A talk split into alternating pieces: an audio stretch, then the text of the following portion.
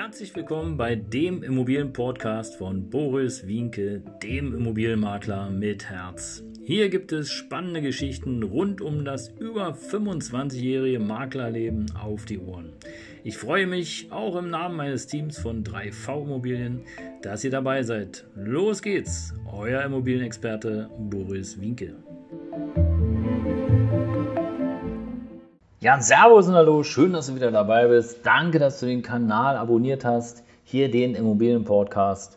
Und äh, ja, wenn du es noch nicht getan hast, dann mach es einfach jetzt, weil hier erfährst du alles rund ums Thema Immobilien und zwar aus meiner 26-jährigen Vergangenheit, aber natürlich auch aktuelles und zukünftiges. Und äh, die, die mich kennen, die wissen, ich habe schon einiges erlebt und äh, heute ein Spezialthema, ein ganz besonderes Thema, nämlich drei Gründe, warum Immobilien ein langfristiges Investment sind. Und äh, jetzt kannst du vielleicht sagen, Mensch, okay, es gibt da diese Fix- und Flip-Geschäfte, das heißt kurz an, also angekauft, preiswert, hübsch gemacht und teuer verkauft. Ja, auch das ist eine Strategie. Also insofern solltest du auf jeden Fall überlegen, äh, welche Strategie du fährst, ob du eine Immobilie für dich kaufst, ob du eine Immobilie ankaufst, hübsch machst, verkaufst oder aber langfristig investierst. Und in dieser Folge geht es halt ums langfristige Investment.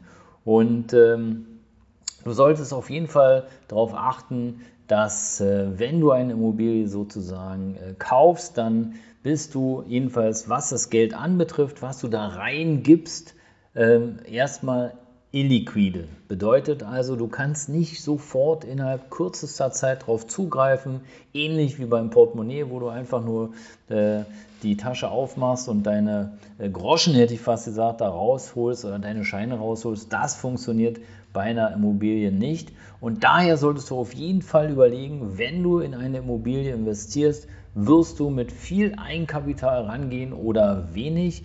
Und wenn du beispielsweise die Immobilie jetzt schon ein paar Jahre hast, so 10, 15, 20 Jahre, und der Eigenkapitalanteil, der ist relativ hoch, dann ist meine große Empfehlung, ähm, auf jeden Fall sozusagen für Liquidität zu sorgen und zu schauen, dass du sozusagen deine äh, Hypothek, deine Bankhypothek äh, aufstockst, bedeutet also da Geld rausziehst, um liquide zu bleiben. Denn nichts ist schlimmer und vielleicht mal hier etwas aus meiner eigenen Erfahrung, nichts ist schlimmer, wenn du beispielsweise ja keine Liquidität hast. Und ähm, wenn du Geld brauchst, dann ist es in der Regel ja so, wann braucht man Geld?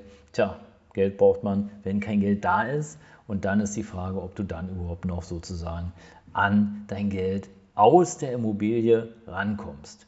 Ja, und äh, was du auf jeden Fall wissen solltest, der zweite Grund, ja, hohe Gebühren fallen meistens an, denn wenn du sozusagen eine Immobilie, in eine Immobilie investierst, besteht ja unter anderem die Möglichkeit, über einen Makler zu kaufen, ja, oder aber natürlich auch nicht. Trotzdem musst du Grundsteuer bezahlen, du zahlst eine ganze Menge laufende Betriebskosten und ähm, du zahlst natürlich auch Notar und die Eintragungskosten sowie natürlich die Finanzierung.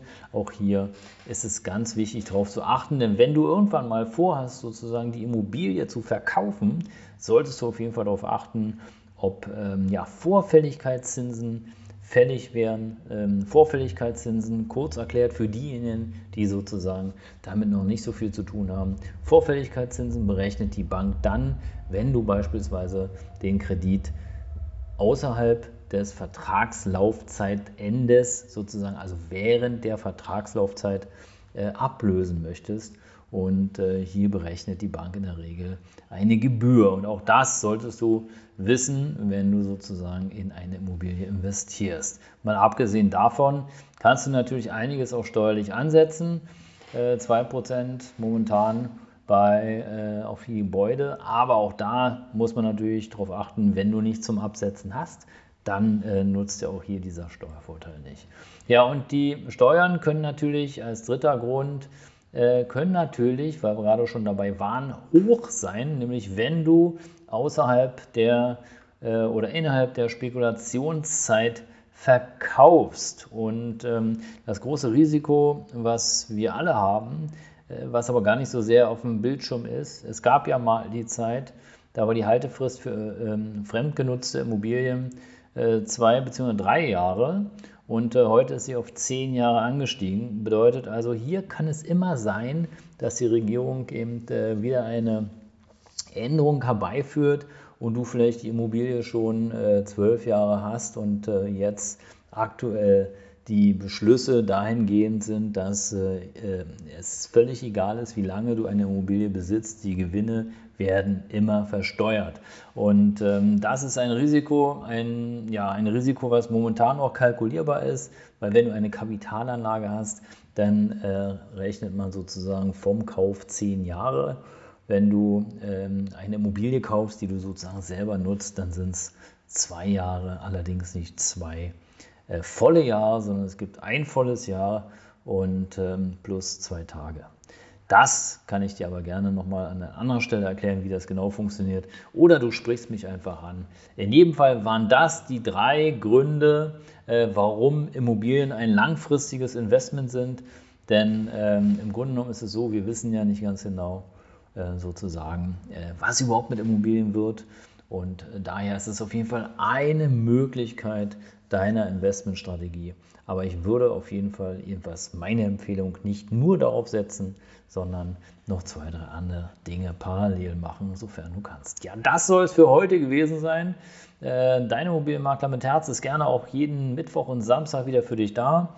Hör gerne rein, abonniere den Kanal und wenn du Fragen hast, frag mich. Ich bin auf jeden Fall für dich da. Bis bald, dein Immobilienmakler mit Herz, Boris Wienke. Ciao.